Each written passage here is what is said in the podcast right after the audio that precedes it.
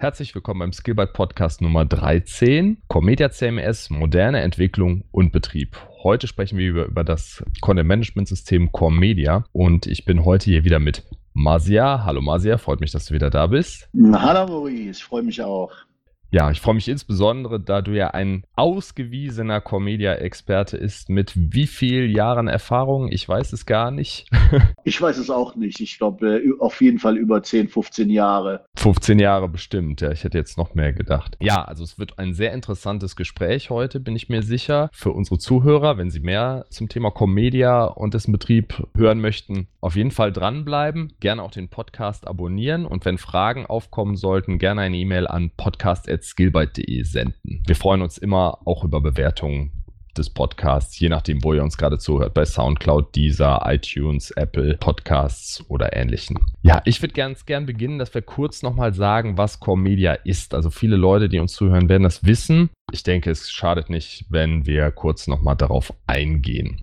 Core Media ist ein Content Management System und Content Management bedeutet im Internet Content, also Text, Bilder, Musikdateien, in verschiedenen Nutzungsszenarien anzuzeigen. Also auf einer mobilen Website, auf einer Browser-Website, in einer App, als PDF äh, für den Druck exportiert und so weiter. Oder Content können auch Artikel sein, beispielsweise bei Webshops. Das könnt, da könnte man auch von Content Management sprechen, ne? die Artikel an Beschreibungen, Bilder und so weiter. Ich versuche den Leuten das immer so ein bisschen zu erklären, weil die kennen meistens WordPress und wissen, ach ja, WordPress, da, da schreibe ich Text rein und kann den auf einer Webseite veröffentlichen.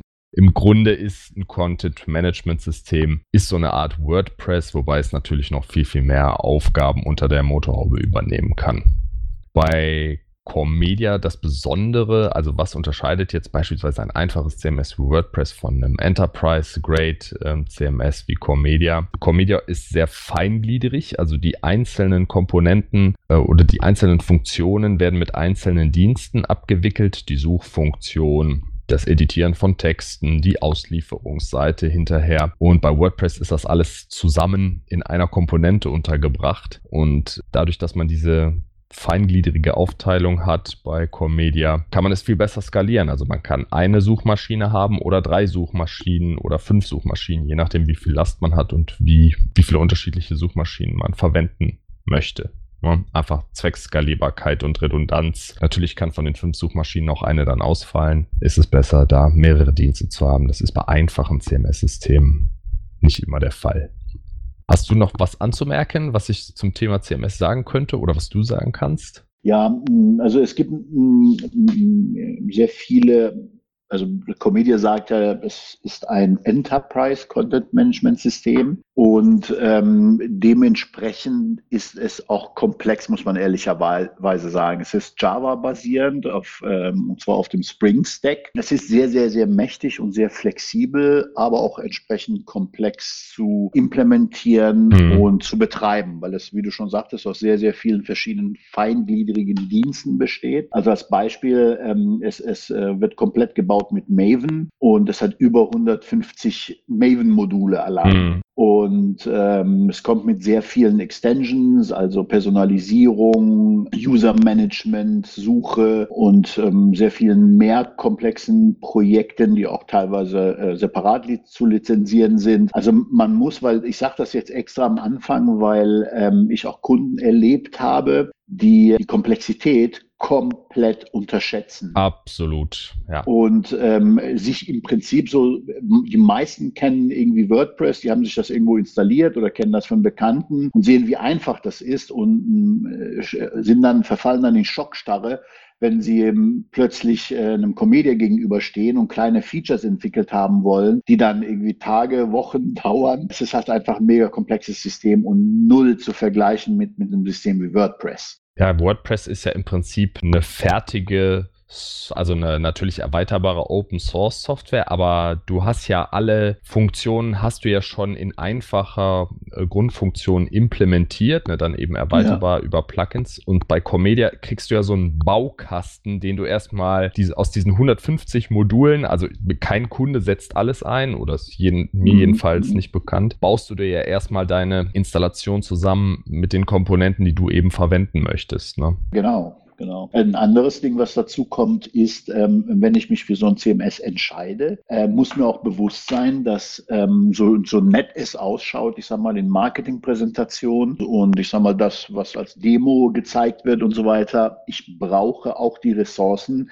die das können und umsetzen. Ja, das ist dann, ich meine, so, ein WordPress arbeitet sich, kann man relativ schnell Ergebnisse erzielen und dementsprechend äh, geht das alles relativ fluffig von der Hand. Und bei Comedia brauche ich tatsächlich A, Java-Entwickler, die Java können und B, natürlich das Comedia-Know-how haben. Und die gibt es halt auch nicht wie Sander mehr, ne, im, ähnlich wie allen Entwicklungsressourcen im, im IT-Sektor. Das muss einem bewusst sein. Ist, ist einem das alles bewusst, dann kriege ich, wie ich schon sagte, mit Comedia ein sehr mächtiges, flexibles Tool an die Hand. Ja, gerade Mächtigkeit und Flexibilität sind, glaube ich, die Stärke, weil Commedia ist natürlich auch dadurch, dass es in so vielen unterschiedlichen Kontexten eingesetzt wird. Ne?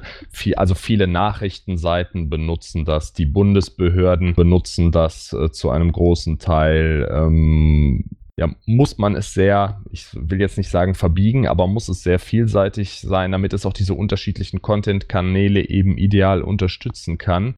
Ja.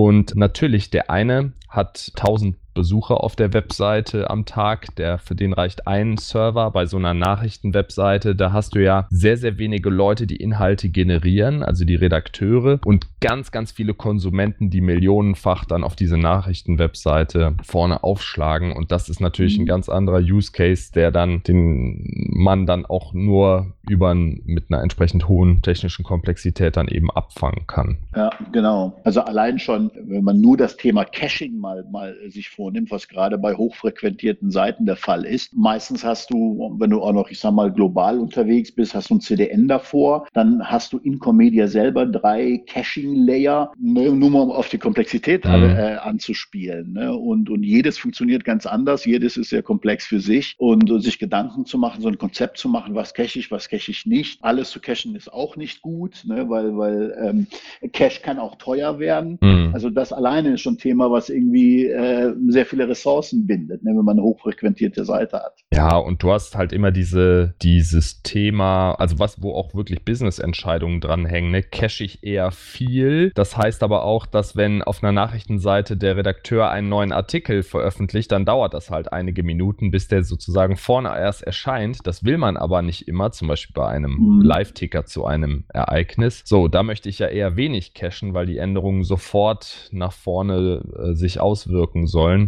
Das heißt, du hast halt irgendeinen Mechanismus, der, wenn ein Artikel aktualisiert wird oder ein Content-Element aktualisiert wird, der dann die Caches invalidiert und ja, in allen möglichen Ausprägungen man dann eben schauen muss, ähm, dass man genau den Use Case trifft. Und teilweise hat man auch konkurrierende Use Cases innerhalb des gleichen Systems, die man dann wieder ausbalancieren muss. Mhm. Genau, also das kann man alles machen mit Comedia. Da wäre WordPress ja einfach mal raus, glaube ich, kann man so sagen. Genau. Genau. Oder man hätte dann mehrere WordPress-Installationen für einen Use Case und würde die unter so einer Dachseite zusammenfassen oder so. Ja. Nee, es ist, das sollte man vielleicht noch sagen, von der Geschichte her gibt es noch den Comedia Government Site Das war eine Komponente, die wurde entwickelt, die hat bis vor der Version 10, seit der Version 10 ist der Government Site Open Source. Man kann ihn sich einfach im Internet herunterladen. In früheren Versionen hat er auf Comedia aufgesetzt. Das heißt, die Bundesbehörden hat eine Comedia-Installation gehabt und obendrauf dann diesen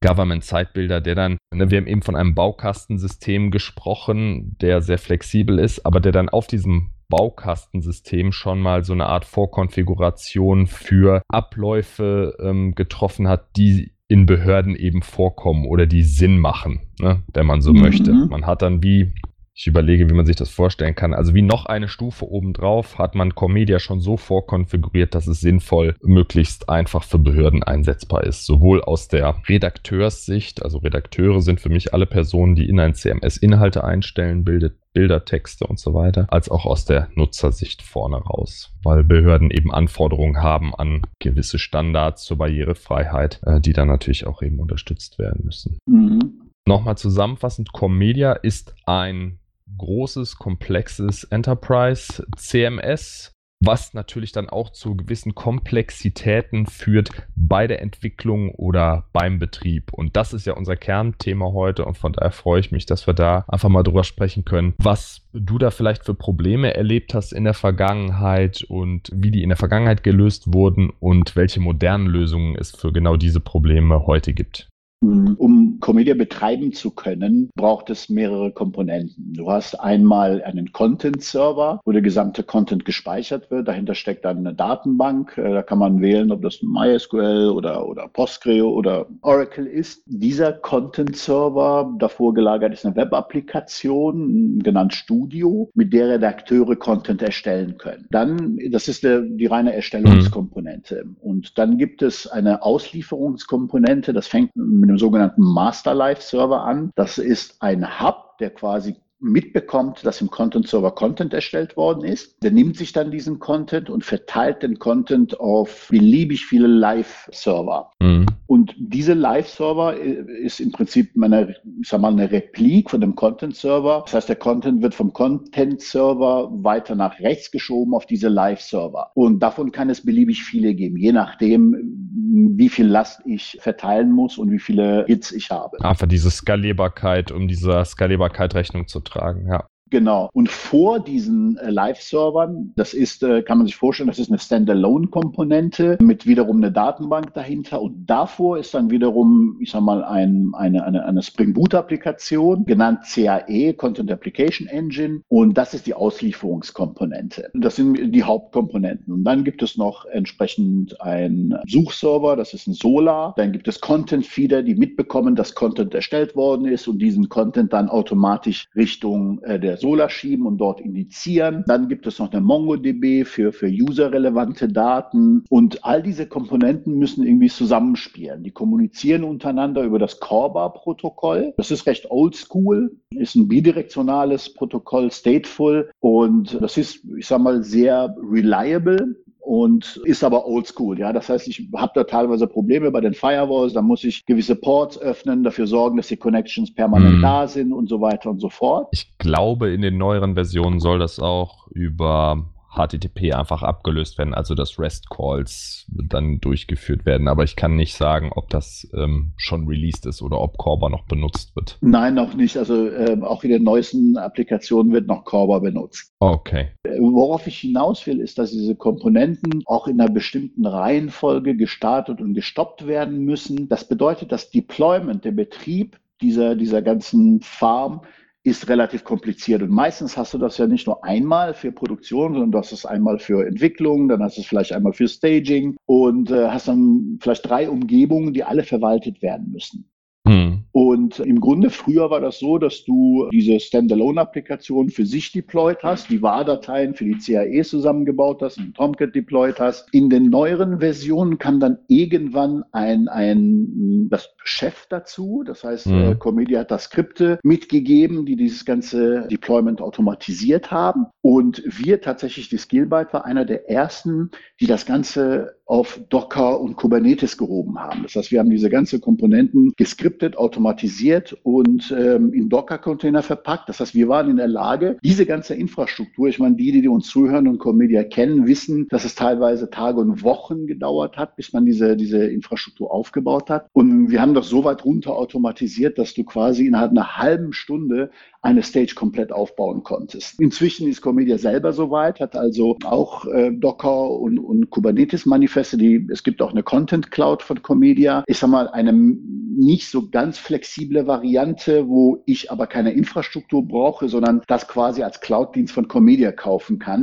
und ohne mich selber mit dem Infrastrukturbetrieb auseinandersetzen zu müssen. Und das setzt auch auf Docker und Kubernetes auf. Das Comedia selber geht in die Richtung, und weil der, der Hintergrund ist, gerade, ich sag mal, wenn du mal ein Medienunternehmen nimmst, was ein Newsportal zum Beispiel betreibt, dann muss man viele Dinge schnell ausprobieren. Du willst ein neues Feature einführen, du willst A-B-Tests machen. Äh, ist eine lange Headline gut, eine kurze Headline gut, welches performt besser? Und um diese ganzen Features schnell testen zu können, muss natürlich auch, ich sag mal, deine DevOps-Pipeline oder CI-CD-Kette entsprechend aufgebaut sein. Mhm. Und mit einer Infrastruktur oder mit Systemkomponenten, wo du VARs bauen musst und Tomcats deployen musst und so weiter, geht es natürlich nicht ganz so schnell von der Hand, als wenn du das, ich sag mal, auf agile Füße gestellt hast, sprich Docker, Kubernetes. Und damit ist es erst möglich, diese schnellen Deployments äh, mehrmals am Tag machen zu können. Mhm. Das sind so die Herausforderungen beim Betrieb. Wie gesagt, auch nicht ganz unkompliziert, aber machbar. Ja, du hast es eben schon gesagt, bis eine Umgebung eine Comedia-Umgebung mit eben diesen ganzen Content-Servern, Replication-Servern, Suchservern und Auslieferungsservern hochgefahren ist, konnte sehr viel Zeit vergehen.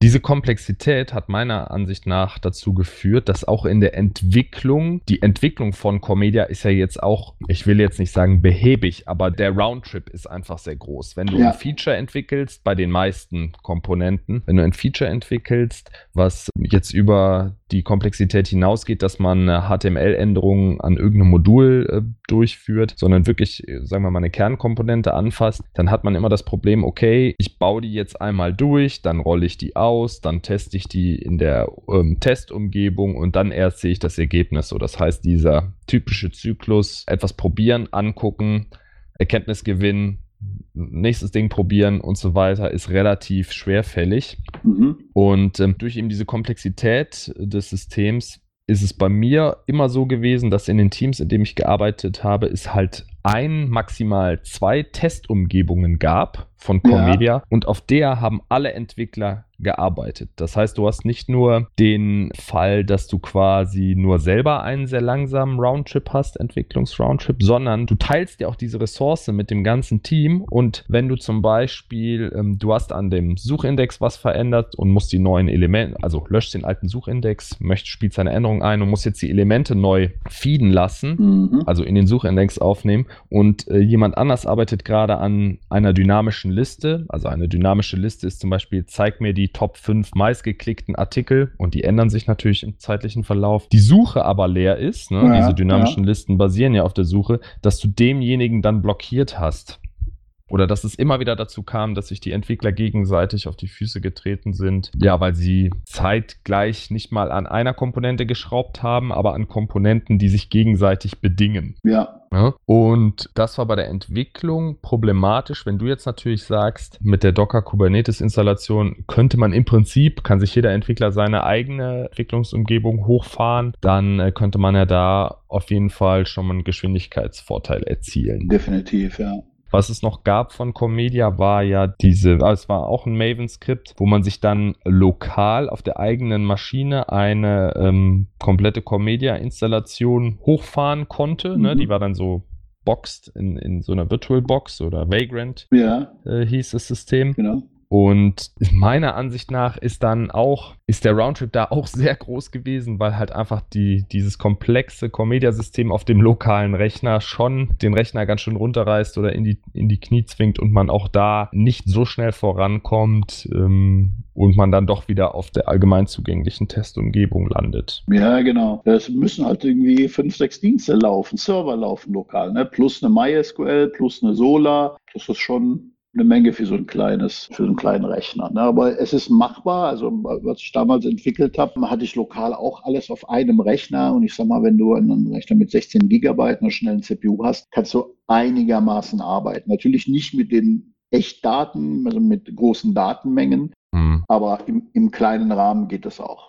Nee, dass man muss auf jeden Fall, also bei so einem komplexen System versteht es sich ja fast von selber, dass man auch die Workstation, auf der man arbeitet, leistungsfähig ist, damit man einfach schneller vorwärts kommt. Eine weitere Schwierigkeit bei der Entwicklung von Comedia liegt darin, dass das System ja closed source ist, ja ein proprietäres ist. Ich glaube, man kommt an die Sourcen ran von Comedia selber, wenn man danach fragt, aber prinzipiell ist, ist es nicht frei verfügbar und es, der Kunde muss es, der Endkunde muss es sozusagen kaufen oder lizenzieren. Mhm. So, das heißt, du hast natürlich ganz wenig Hilfe im Internet äh, bei Fehlermeldungen, ähm, bei, äh, allgemeine Spring-Fehlermeldungen, die findest du natürlich bei Stack Overflow, aber nichts Comedia-spezifisches ja, oder ganz, genau. ganz wenig. Das heißt, du hast nur die Dokumentation von Comedia, die ist schon einigermaßen umfangreich, aber natürlich behandelt die meistens nur einen Beispielfall, der jetzt nicht unbedingt auf dein deinen Anwendungsfall passt. Das heißt, zusätzlich zu diesen langen Entwicklungsroundtrips und den geteilten Ressourcen im Entwicklungsteam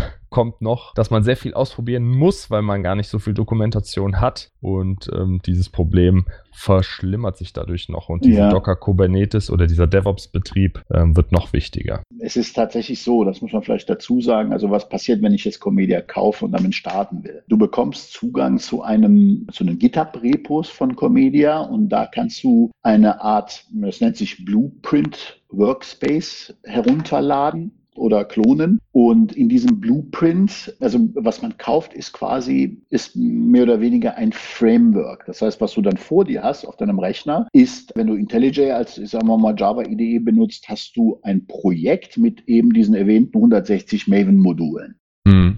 So, da fühlst du dich erstmal erschlagen, weil du weißt gar nicht, was diese einzelnen 160 Projekte alles bedeuten. Mhm. Und, und, die sind auch nicht im Einzelnen erklärt. Also gerade wer, wer, wer viel mit Maven oder großen Maven-Projekten arbeitet, der weiß genau, wovon ich rede. Eine Hölle an Dependencies und Abhängigkeiten, in welcher Reihenfolge muss ich was bauen, wie starten, was bedeuten diese ganzen Projekte. Und das ist tatsächlich in der Doku nicht beschrieben. Also mehr oder weniger, du kommst ohne Consulting, egal ob ich es von Comedia oder von externen Beratern, kannst du nicht selber einfach mal so loslegen. Mhm weil es mega komplex ist. Und hinzu kommt, wenn du was falsch machst, also nehmen wir mal als Beispiel an, du hast, ich sag mal, Internationalisierung, du willst ein globales Projekt starten, dann musst du ein Dokumentenmodell definieren. Das heißt, du musst mhm. im Vorhinein sagen, okay, ich habe äh, ein, ein Entitätartikel, der hat die und die Properties und da gibt es auch eine Vererbungsstruktur. Gerade für die Internationalisierung, für die Translations gibt es auch in diesem Dokumentenmodell Strukturen. Wenn du da was falsch machst, dann kommst du davon nicht mehr los. Das heißt, du, du entwickelst Content, was dann aufbaut auf dieser Dokumentenstruktur Dokumentenstruktur, was du gebaut hast. Und wenn das falsch ist, dann kannst du das nicht einfach mal so umbauen. Ne? Also mm. Eigentlich ist das auch eine Schwachstelle von Comedia, dass es, ich sag mal, kein vernünftiges Onboarding gibt für, für, ich sag mal, Firmen, die da selber die ersten Schritte machen wollen. Du bist halt angewiesen auf Berater und ähm, kann nur raten, diesen in Anspruch zu nehmen. Sei es jetzt eine Schulung oder externe Leute an Bord holen. Achso, in, in diesem Blueprint ähm, sind, ich sag mal, Best Practices mit drin. Was Comedia über die letzten 10, 15 Jahren in verschiedenen Projekten gelernt hat, haben sie dort eingebaut. Also als Beispiel wenn du diesen Blueprint nutzt und verstanden hast, dann brauchst du zum Beispiel keine Galerie mehr selber zu bauen, weil es da mit drin ist. Internationalisierung ist mit drin, wenn du es richtig machst. Wenn du willst, Personalisierung in, ist mit drin. Du musst halt nur im Studio gewisse Regeln beachten. Mhm. Also vieles kommt mit diesem Blueprint mit. Das kannst du mitnehmen. Jetzt kommt aber du willst das customizen, du willst das an deine Geschichten anpassen. Und auch hier habe ich gemerkt, dass das viele Kunden oder viel Diskussions- oder Beratungsbedarf gibt. Weil wenn du anfängst, in diesem Blueprint rumzumachen, das heißt in einem direkten Code, was von, von Comedia kommt, und anfängst Dinge umzubauen oder in falschen Ordnern zu bauen oder in falschen Maven-Modulen, dann wird das Update sehr schwierig, weil wie funktionieren mhm. Updates bei Comedia? Es gibt einfach äh, eine neue Version in Git. Und wenn du dann viele Dinge umgebaut hast, dann kannst du einfach nicht mehr einen Pull machen, weil dann gibt es Merge-Konflikte. Das heißt, du musst auch wissen, wie du innerhalb dieses Blueprints entwickelst, nämlich in Form von Extensions, dass du alle Codeänderungen in eigenen Modulen hast und mhm. möglichst die von Comedia Blueprint gelieferten Komponenten unangetastet lässt, damit, äh, wie gesagt, Updates später einfacher gehen. Weil ich habe es ganz oft erlebt, dass ein, ein Upgrade von, ich sag mal, Comedia, keine Ahnung, 5 auf 6, auf 7, auf 8, immer sehr, sehr viel Pain war und ein Mega-Projekt für sich weil gerade wegen diesem Problem, was ich erzählt habe. Das heißt, die mhm. Kunden haben sehr viel im Blueprint-Code rumgemacht und das war quasi fast nicht mehr Upgrade. Bei manchen Projekten muss ich sogar Kunden raten. Ich glaube, es ist einfacher, das ganz frische Blueprint zu klonen und eure ganzen gemachten Änderungen diesmal richtig als Extensions reinzuziehen.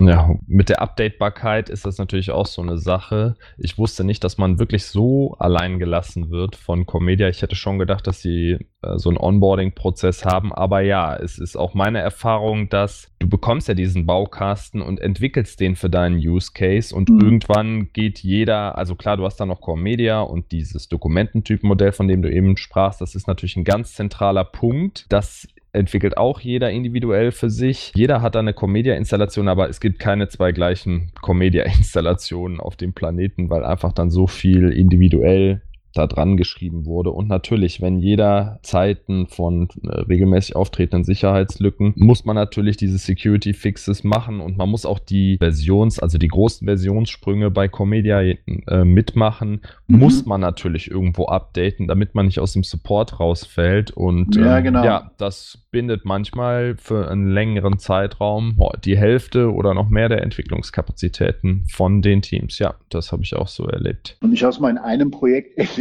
wo das Update, also das Update sieht dann so aus, dass das einige also es werden Ordnerstrukturen umbenannt, verschoben, zumal Comedia jetzt die Schlagzahl an mhm. Releases erhöht hat. Das heißt, ähm, die finden jetzt schneller statt. Mhm. Und da scheuen die sich auch nicht zurück, so komplette Ordnerstrukturen hin und her zu schieben. Da hast du bei einem Update, was rein auf Git basiert, keine Chance mehr. Ne? Und ich habe Kunden gesehen, wo in, in einem Workspace, in einem Blueprint-Workspace Artefakte von über drei oder vier verschiedenen Major-Versionen enthalten waren. Mhm. Und das ist natürlich tödlich. Hast du, wenn du dann nochmal ein Major-Upgrade auf eine ganz neue Version machen willst, irgendwann ist halt Schluss. Ne? Und dann hast du ein Riesenprojekt, technische Schulden mitgenommen, die dann aufgelöst werden müssen. Und dann bist du schnell bei so man ja nur ein Update. Ja, und du hast zusätzlich noch, ja, stehst du immer vor der Fragestellung, nehme ich das, die frische Version und äh, bringe meinen Content und meine Erweiterungen da ein oder nehme ich meine vorhandene Version und bringe das Update da rein? Ja, und nur ja, um dann nach ja. dem Update ist vor dem Update wieder davor zu stehen. Ne?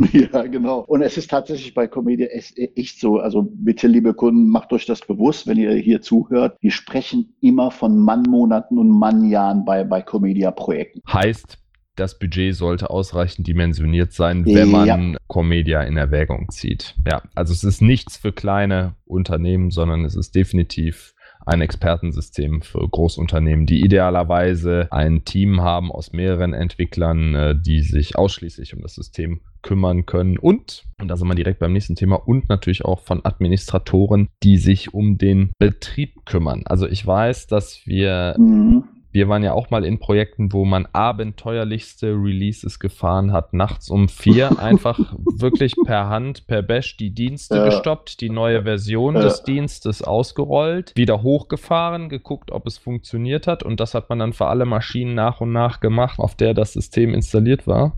Mhm. Und das denke ich ist ja auch, da ist man heute weit von weg mit der Docker Kubernetes Infrastruktur, die ähm, ihr ja schon eingesetzt habt, auch bei anderen Kunden, ist es ja dann wirklich so, dass man klickt und das System rollt diese einzelnen Änderungen aus, fährt die Dienste runter, äh, entweder zu einer lastarmen Zeit oder man dadurch, dass die Dienste mehrfach vorhanden sind, merkt man gar nicht, dass jetzt gerade ein äh, Dienst aktualisiert wird. Mhm. Gerade auch diese alte Methode von Hand. Rollbacks war natürlich ein Horror, wenn man festgestellt hat, oh, nach ähm, einigen Stunden, oh, hier gibt es ein ernsthaftes Problem, wir müssen da irgendwie ja. ran. Ja. Ne, das war, wurde alles manuell gemacht. Also A, ist es menschlich sehr belastend, alleine spät nachts äh, Software-Releases an einem Produktionssystem zu machen, aber auch ist es ja einfach ein hohes unternehmerisches Risiko, das auf diese Art und Weise zu tun. Wie würde das denn heute gemacht werden? Also ich stelle mir das so vor, der, man würde es nicht mehr bare bauen, auf die Maschinen installieren, sondern auf jeden Fall in so einem Kubernetes-Cluster vielleicht mit Rancher aufsetzen, die einzelnen Dienste dann da eben provisionieren auf die einzelnen Pods und dann mhm. den ganzen Rollout so durchführen. Ja, dass man das im Grunde einmal auf einem geklonten Cluster oder in der Staging-Umgebung äh, durchspielt, falls das überhaupt noch nötig ist, wenn man schon diese Sicherheit des Kubernetes-Clusters hat. Es kommt, es kommt darauf an, ähm, wie deine Deployments stattfinden. Also wenn du, sag mal, viel in der CAE machst, sprich Webcode änderst, Java-Code änderst, dann ist es recht trivial, diese CAEs neu zu bauen, on the fly zu deployen, ohne dass Downtimes entstehen und so weiter. Wenn du allerdings, ich sag mal, Content-Änderungen hast, ähm, sprich äh, Dokumentenmodelländerungen, dann ist das schon eine andere Sache, weil diese Dokumentenmodelländerungen betreffen die diese äh, Haupt drei Server, die ich erwähnt hatte: Content äh, Server, Master Live Server und Replication Live Server. Ja, und vielleicht auch die Suche oder weitere Komponenten. Vielleicht auch ja. die Suche, genau, exakt. Dann bist du ganz schnell dabei, die komplette Kette äh, zu deployen und dann musst du auf Reihenfolgen achten. Also du kannst zum Beispiel nicht einen Master Live Server zuerst deployen mit der Dokumentenänderung, sondern du musst den Content Server deployen. Und dabei musst du aber zusehen, dass, weil wenn du Master, also den Content Server mit der neuen Dokumentenstruktur am Deployen bist und hochgefahren hast, dann kennt der Master-Life-Server diese Dokumentenserveränderungen, Dokumentenmodelländerungen noch nicht. Mhm. Sprich, du musst einen abschalten, den einen hochfahren, warten, bis der eine da ist, dann den anderen deployen und diese Reihenfolge ist nicht ganz trivial, weil dann kannst du dir auch den Content zerschießen mhm. und dann hängst du da, fahren die Server nicht mehr hoch und dann ist Panik. Deswegen ist das ähm, sehr, sehr wichtig, dass man dann halt gewisse Reihenfolgen und so weiter einhält. Das heißt, du musst mit also in Kubernetes-Jargon gesprochen, mit Health, ne, Health und Readiness Probes arbeiten, die dann customizen, damit sie sagen, zu diesem Case passen. Äh, da gibt es ein paar Tricks, äh, ja, die man anwenden kann. Das haben wir übrigens auch für, für äh, ein, zwei große Kunden so gebaut. Das funktioniert wunderbar. Okay. Und die müssen dann nur noch in ihrer CI-CD-Pipeline auf den Knopf drücken äh, ja. und spielen das neue Release aus. Wobei ich mir vorstelle, wahrscheinlich je nach Release gibt es unterschiedliche Knöpfe. Also so ein CRE Webserver Release wird immer noch einen anderen äh, Release-Train haben als so eine große Dokumententyp-Änderung, die ja im Grunde alle Services betrifft. Und die ja fast nicht ohne Downtime kannst du das ja nicht nee. durchführen. Ähm, also bei Comedia ist es ja so, dass du, wenn du zum Beispiel der Content-Server nicht läuft oder der Master Master Live Server nicht lauf, laufen, dann wird Content immer noch ausgeliefert vom Replication Live Server, also von vorne. Also insofern ist schon eine gewisse Entkopplung da, die du auch für Releases und Deployments ausnutzen kannst. Ähm, was aber hinzukommt, äh, das ist die eine Komponente, die technischen, ich sag mal, Serverstrukturen mit Kubernetes, Docker und so weiter zu deployen. Das andere ist, meistens entwickeln die Entwickler Features auf einem, ich sag mal, Development Server. Das heißt, ich lege mir dort Content an, mache die Dokumententypänderungen, wenn es welche Cache gibt dort, mache meinen Code in dieser Umgebung und lege Content und Inhalte an, Konfiguration, Settings und so weiter. Diese Struktur von, ich sag mal, Settings und, und Dokumenten, die werden teilweise auch natürlich notwendig auf dem Server. Das heißt, da gibt es, da habe ich bis jetzt noch keine Standardlösung gefunden. Es gibt ein paar Ansätze, wo ich sag mal, ich all diese Content-Strukturen äh, nachbaue, package und die als Paket ich sag mal, von einem Dev in Produktion bringe, damit es dort die Redakteure direkt nutzen können. Also es ist halt nicht nur mit diesen technischen Serverkomponenten getan bei so einem Deployment, sondern ganz, ganz, ganz oft braucht es dort auch ähm, diese Content-Strukturen und Settings, die dann dort auch überspielt werden müssen. Da bauen meistens die, die Kunden sehr eigene Lösungen, teilweise händisch, teilweise automatisiert mit äh, ja, ganz unterschiedlichen Ansätzen bei einem Content-Management-System muss natürlich der Code zum Content passen. Wenn du aus einer exakt, exakt. Dreierliste eine Fünferliste machst, dann musst du zwei Bilder einhängen oder zwei Elemente mhm. einhängen und das muss halt, das ist eine weitere Herausforderung, dass natürlich der Code in dem Moment, wo der neue Code vorne läuft, der jetzt fünf Bilder braucht, muss auch im Content, müssen dann eben diese fünf Bilder eingehangen sein. Da muss ich sagen, geht es mir wie dir, da habe ich auch noch keine elegante Lösung gesehen, mhm. was der Erfahrung nach, äh, wie das gehandhabt wird, ist meistens, dass die Entwickler eine Komponente dann so gestalten, dass sie rückwärtskompatibel ist. Also, mhm. dass die Komponente drei Bilder anzeigt, wenn sie drei Bilder ja. sieht in dem Content-Objekt und wenn sie fünf Bilder sieht, dann zeigt sie fünf an. Oder du hast noch ein Setting an diesem Content-Objekt dran, wo mhm. du mit du sagst, zeig nur drei oder zeig nur fünf, dass du quasi erstmal den neuen Code ausrollen kannst. Der kann aber noch mit der alten Content-Struktur arbeiten und dann schaltest du die neue Funktion sozusagen, wenn neuer Content und neuer Code ähm, ausgerollt wurden, schaltest du die erst an dass du nicht sofort dir ja, was kaputt machst. Richtig, ja. Das habe ich auch oft gesehen. Aber wirklich elegant ist das natürlich nicht, weil man da sehr aufpassen muss. Content zu synchronisieren ist aber Ei, ei, ei. Nicht unbedingt ein einfaches Thema. Ne? Ja, genau. Ich weiß nicht, auf dem, auf dem Entwicklungssystem, das wird ja dann immer älter. Das ist auch so eine Sache. Meistens wird der Content dann von dem Live-System nicht auf das Entwicklungssystem zurückrepliziert, weil es erstens viel zu viel Content ist. Ne? Mhm. Auf dem mhm. Produktionssystem ist natürlich alles drin. Manchmal ist es rechtlich nicht zulässig, dass man alle ja, genau. äh, Informationen aus dem Produktionssystem irgendwo anders nochmal in einem Testsystem speichert, wo alle dann mit Admin-Zugriff äh, jedes Feld auslesen können. So, ja, das sind so die Nicklichkeiten, die man hat. Aber das ist ja schon mal gut zu wissen, wenn man dann verschiedene Release-Trains hat, um eben schnell reagieren zu können. Was glaubst du, wo geht die Reise hin bei Commedia? Glaubst du, dass die Kunden das denen besser beraten wird, wenn sie sagen, wir nehmen dieses Cloud-Angebot an, dann haben wir mit der Updaterei nichts mehr zu tun, aber sind feature-limitiert? Oder Also ganz ehrlich, ich habe auch ähm, einen, einen Kunden oder zwei, glaube ich, erlebt, die gesagt haben, wir haben kein, keine Lust mehr auf diese Update-Geschichten, weil das immer so viele Ressourcen frisst und haben dann zu einem anderen Content-Management-System geswitcht Wobei ich nicht weiß, ob sie da besser fahren, weil da werden sie vielleicht andere Probleme haben. Aber tatsächlich ist das halt ein Problem. Ne? Wobei es damit auch zusammenhängt, dass man halt nicht wusste, wie man die Entwicklung macht und dann halt in diese, diese, ich sag mal, Hölle reingeraten ist, die ich eben erwähnte, dass der Code einfach nicht mehr updatebar ist. Nichtsdestotrotz haben die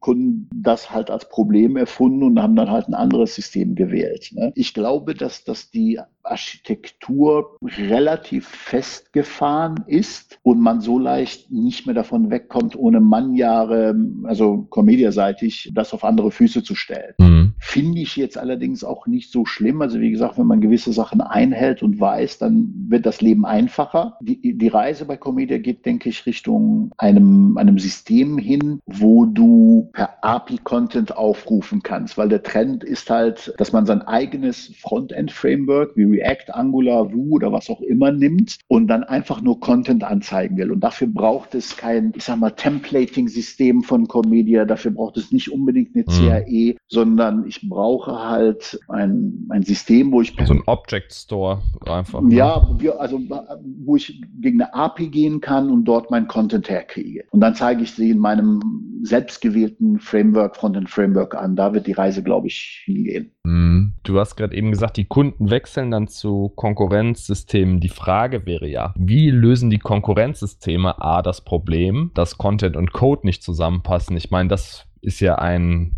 einfach ein konzeptuelles Problem. Das kannst du ja nicht durch eine Softwarelösung. Du kannst es vielleicht abmindern, aber ganz gelöst bekommst du es nie. Mhm. Und da wäre es ja interessant zu wissen, ob die Kunden hinterher glücklicher sind, weil sie vielleicht mehr Dokumentation bekommen und dann nicht in so viele Sackgassen laufen am Start und schneller produktiver sind. Oder was ich mir manchmal auch gedacht habe, ist, dass Comedia für den einen oder anderen Einsatzzweck, für den der Kunde es dann letztlich benutzt hat, vielleicht einfach ein, zwei Schuhnummern zu groß ist auch. Mhm, ja, definitiv. Dass der Kunde einfach, der braucht diese ganze Flexibilität gar nicht, sondern der braucht im Grunde, ich sage es jetzt einfach mal, so eine Art WordPress für eine kleine Seite, wo einmal am Tag Informationen eingetragen werden und dann, also falls überhaupt, und dann gibt es einfach eine Website, wo die Leute draufgehen können, um sich das anzugucken. Dafür braucht man meiner Meinung nach, dann gibt es einfachere und kostenlose kostengünstigere äh, Lösungen, wenn das die Anforderung ist. Comedia braucht man, wenn man wirklich viel Content in vielen Gestalten, also viele Bilder, viele Texte, viele äh, weitere Content-Klassen nach gewissen Schlüsseln, Taxonomien verwalten möchte und die auf sehr viele unterschiedliche äh, Plattformen bekommen möchte. Also ja, in, ja. in, die App, in die Webseite. Der, der Content, den die Redakteure einstellen, sollte eine sehr hohe Qualität haben, damit man den eben möglichst flexibel über die verschiedenen Ausspielungskanäle ja. nutzen kann kann.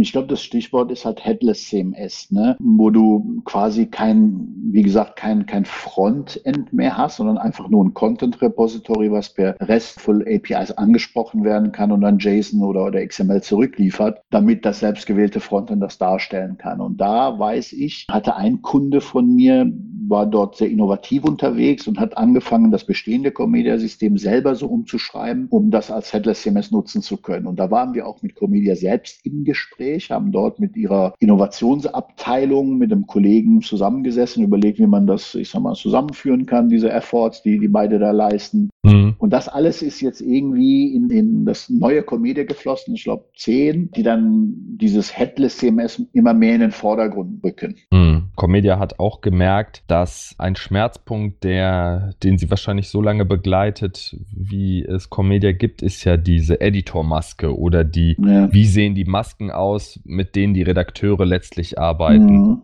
Und da gibt es einfach Menschen, die mit dem System arbeiten, aber es gibt auch sehr, sehr viele einfach Content-Quellen, so Wetterberichte, ja. die dann einfach in dieses Content-Repository reingefeedet werden. Und ja, bei Headless sagst du ja direkt, bau dir deine Maske selber und wenn du gar nicht so viel Funktionen brauchst, bist du relativ schnell fertig und äh, wenn du alle Funktionen brauchst, dann kannst du immer noch das Studio nehmen. Ja, das, das, das hätte es bezieht sich mehr auf die Auslieferungsseite. Du brauchst natürlich immer noch ein, ich sag mal, Frontend für, für ein Admin-Frontend für Redakteure, um, um Content einzustellen. Früher gab es bei Comedia diesen Java Webstart Editor, mhm. der eher, ich sag mal, von Kollegen als Debugger äh, bezeichnet wurde, weil er sehr rudimentär war und sehr low-level. Und dann hat Comedia ziemlich viel Zeit investiert und hat dann dieses Studio rausgebracht, was optisch sehr nice ist, aber meines Erachtens das komplett komplizierteste Stück Software. Ja.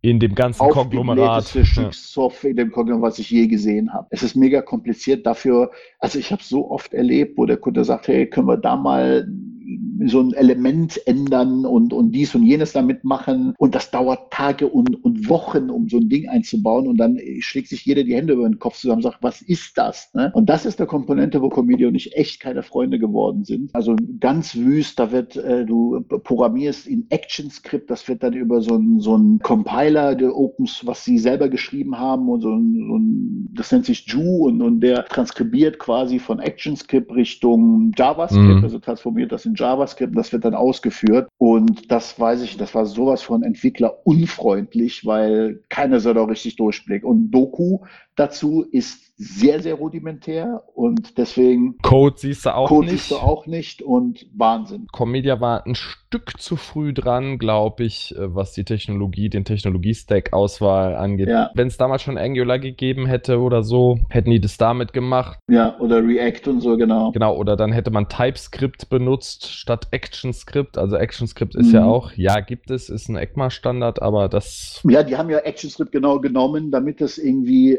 eine gewisse Objektorientierung drin haben und IDE-Unterstützung. Mhm. Also es machte schon Sinn, was sie gemacht haben, weil einfach die Tools gefehlt haben äh, zu dem Zeitpunkt, wo sie es gebraucht haben. Nur, ja, jetzt haben wir de facto Standards bei solchen Dingen und Comedia hat halt seine Technologie ist halt proprietär. Und dann sind sie auch wieder alleine und müssten das dann alles ändern und könnten nicht auf die Gemeinschaft zählen, die ihnen dann vielleicht diesen ActionScript-Bock dann wieder abnehmen würde, damit es äh, alles in JavaScript oder irgendeiner anderen Metasprache, die heute gebräuchlicher ist, übersetzt wird. Ja. Und in jedem Projekt, wo ich bis jetzt drin gewesen bin, ne, haben sich alle gesträubt, das Studio, den Studio-Part zu übernehmen, weil du dir eine Technologie aneignest, die quasi tot ist, mhm. Die keine, keiner lernen will. Ne? Das, ist, das klingt jetzt witzig, aber es ist echt ein Problem. Also man vermeidet Anpassungen im Studio auch, äh, wenn es geht. Ja, Definitiv. das ist auch meine Erfahrung, ja. Und das ist nicht untypisch, dass man sagt, wir brauchen dann nur einen Button, der irgendwie die Farbe ändert, wenn jemand mehr als x Wörter in die Box getippt hat oder sowas, ne? oder irgend so ein Alert, mhm. äh, der auf irgendwas Bezug nimmt. Und das, die, du hast den Alert implementiert, du hast die Datenstrecke äh, dahingelegt, du hast alles gemacht, aber jetzt die Anzeige im Studio ist das rot oder gelb, diesen Button ja. da oben einzubauen, das dauert dann lange, ja. Boris, ich glaube, Comedia wird uns jetzt hassen, wenn die das hören. Ich hoffe nicht. ähm, ich, Sie können gerne eine E-Mail schreiben und wir laden auch gerne von Comedia die Entwickler ein. Ja, das ist eine gute Idee. Dass sie mit, dass sie mit uns äh, gemeinsam diese Herausforderungen, nennen wir es mal, diskutieren und äh, uns auch vielleicht noch alternative Herangehensweisen aufzeigen, wie man das alles macht. Und ich glaube auch, wir sind eher, wir gehen ja konstruktiv mit dem Thema um und Comedia ist ja kein schlechtes System. Nein. Es ist ein komplexes System für einen, wenn du einen komplexen Sachverhalt hast und es bietet sehr viele Komponenten, die du zusammenstecken kannst. Nur, und das ist das, denke ich, was in unserem Gespräch rauskommt, du musst halt wissen, was du tust. So, und das möglichst früh oder einen Partner haben, der dir da helfen kann, der äh, sagt, okay, ich habe das schon einige Male gemacht und ich kann dich vor den schlimmsten Stolperfallen schützen und lass uns das zusammen angehen. Und genau das im Grunde machen wir ja bei Skillbyte. Ja. Also wir haben ja auch mehrere äh, langjährige Comedia-Entwickler, zwei davon noch mit DevOps-Fachwissen dazu, also sechs Entwickler, mhm. zwei DevOps-Spezialisten, die sich mindestens seit dem Jahr 2010, oh Gott, das ist ja auch schon zehn Jahre her, intensiv mit Comedia-Installationen beschäftigt haben und die da über viel, viel Fachwissen verfügen. Trotzdem ist jedes Projekt noch spannend und herausfordernd. Gut, aber so ist die Welt der Technologie nun mal. Klingt komisch, ist aber so. genau. Ja, deshalb lieben wir das auch. Also genau, wenn Kunden oder wahrscheinlich eher Entwickler uns zuhören, die Fragen zu Comedia haben, können Sie gerne auch eine E-Mail an podcast.skillbyte.de senden und wir schauen dann, wie wir mit euch in Kontakt treten können, um euch eure Fragen zu beantworten. Richtig. Hast du noch so einen, einen heißen Tipp oder eine Prophezeiung, in welche Richtung es gehen mag mit Comedia? Also wird, wird Comedia weiterhin relevant sein? Wird es eine Veränderung geben?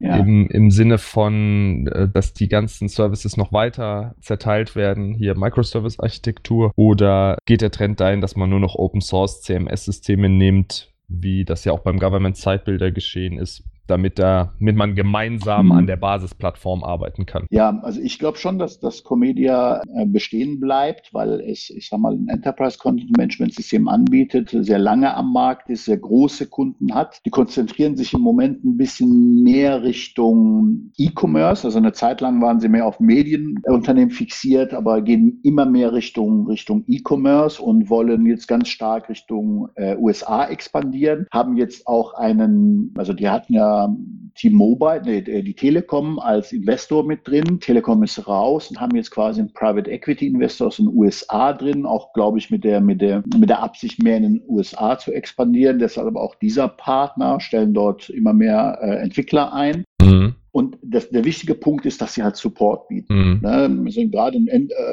großen Unternehmen ist es so, dass die meistens keine Open Source Projekte nehmen, sondern ein, eine Firma oder Produkt einer Firma nehmen, wo sie auch Support einkaufen können. Und das ist halt bei Comedia der Fall. Der Support ist auch wirklich gut. Die, die Jungs sind schnell, haben sehr viel Ahnung. Da wird sehr viel Wert drauf gelegt, dass die Leute äh, geschult und fit mhm. sind. Und deswegen glaube ich, es gab ja auch einige andere ähm, Hersteller, Enterprise CMS Hersteller, die gekommen und gegangen sind. Und Comedia hat sie quasi alle überlebt. Und auch wenn ich jetzt, ich sag mal, aufs Studio und so geschimpft habe, es ist halt mit immer noch eins der besten CMS am Markt, meines Erachtens. Ja. Und deswegen glaube ich schon, dass die, dass die bestehen bleiben, vielleicht ihren Fokus ein bisschen ändern, ihre Marktausrichtung äh, ein bisschen ändern, aber die wird es noch lange geben. Meine. Im Großunternehmenumfeld, ja, glaube ich auch. Ich glaube auch, dass sie nach und nach ihre Architektur mal modernisieren werden. Ne, du hast hm, eben Corba, gesagt, Corba ist, glaube ich, in Java 11 schon deprecated, als deprecated markiert. Also das heißt, das fliegt mhm. irgendwann aus dem Core JDK raus und wird dann nur noch, du wirst ja. es dann noch runterladen können, so als externes Projekt, aber der Stern sinkt. Was auch der Fall ist, also die, die Jungs und Mädels, die da arbeiten, sind